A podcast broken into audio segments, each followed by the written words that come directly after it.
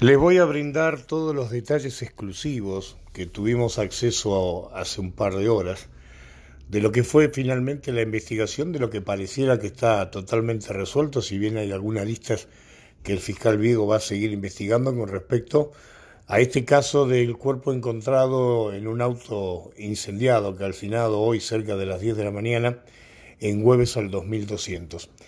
Muy tempranito en, nuestro programa de radio, en Radio Universal, nos llegó el dato de que eh, dos cartoneros o dos personas que estaban mirando el auto incendiado para recuperar algún elemento que podía servir para el cirujeo, habían encontrado no solamente el auto incendiado, detrás de la delegación de Noroeste, habían encontrado no solamente el auto, sino que revisando un poco el auto estaban convencidos que allí había un cuerpo, un cadáver. Rápidamente la policía tomó contacto a través del fiscal Jorge Viego, que se puso a trabajar, y empezaron los primeros peritajes que tuvieron sus resultados prácticamente después del mediodía y que nosotros tuvimos acceso exclusivo y que lo pusimos en nuestras redes y que aquí lo vamos a diagramar rápidamente. Los principales detalles de la investigación son los siguientes. Cuando el fiscal Viego y los investigadores llegaron al auto, pudieron rescatar la patente que era prácticamente una de las pocas cosas que se habían salvado del incendio. Con esa patente fácilmente lograron saber a quién estaba de nombre el auto. El, cuerpo y el cadáver parecía que era de un hombre, pero hasta allí no había ninguna certeza de nada. La patente estaba vinculada a una mujer como propietaria del auto. La investigación llegó rápidamente a esa mujer, tomaron contacto con la mujer, le preguntaron si eh, esa patente y ese auto pertenecía a ella. La mujer rápidamente dijo que ya no era la dueña del auto, que lo había vendido a una concesionaria o una reventa de autos. Por lo tanto, la investigación fue directamente hasta la reventa y allí se conectó con los propietarios o los encargados de la concesionaria y rápidamente le dieron los datos a, tanto al fiscal como a la policía de quién era la persona que había comprado el auto que esa señora había dejado en la, en la concesionaria. Es más, la concesionaria le brindó al fiscal y a los investigadores una fotocopia del DNI del que había comprado el auto.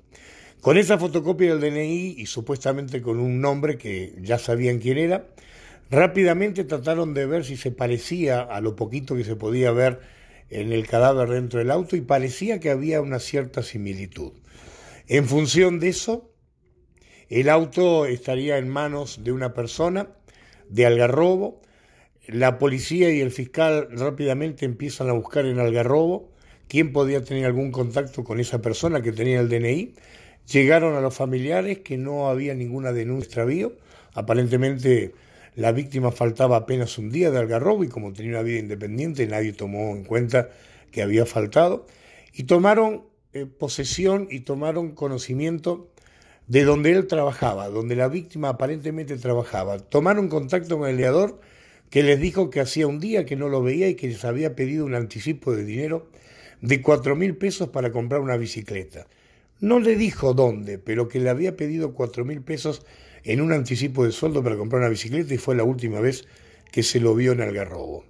Automáticamente lo primero que hicieron fue mirar las cámaras de los accesos a Bahía Blanca, eso lo miró directamente el comisario Petrizán conjuntamente con el fiscal Viego y lograron ver que el auto había entrado a las 15.30 del día anterior, es decir, de ayer, 15.30 había entrado por los accesos de la ruta de Algarrobo a Bahía Blanca.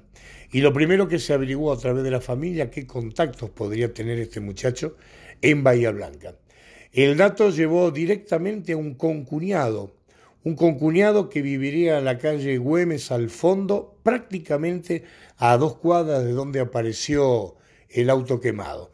La policía y el fiscal fueron hasta la casa del concuñado, allí se entrevistaron con el concuñado y otra persona más, una mujer, y el concuñado eh, prácticamente se autocriminó diciendo que sí, que la víctima había estado con él a la noche, que habían salido a comprar droga y que se habían drogado muy fuerte y que en algún momento esta persona, dueña de la casa en la calle Güemes, vio que la víctima convulsionaba y consideró que se había muerto.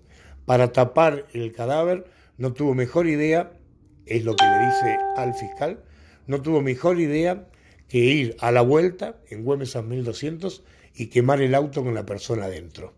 Automáticamente quedó incriminado, esa persona que es el concuñado ha quedado aprendido.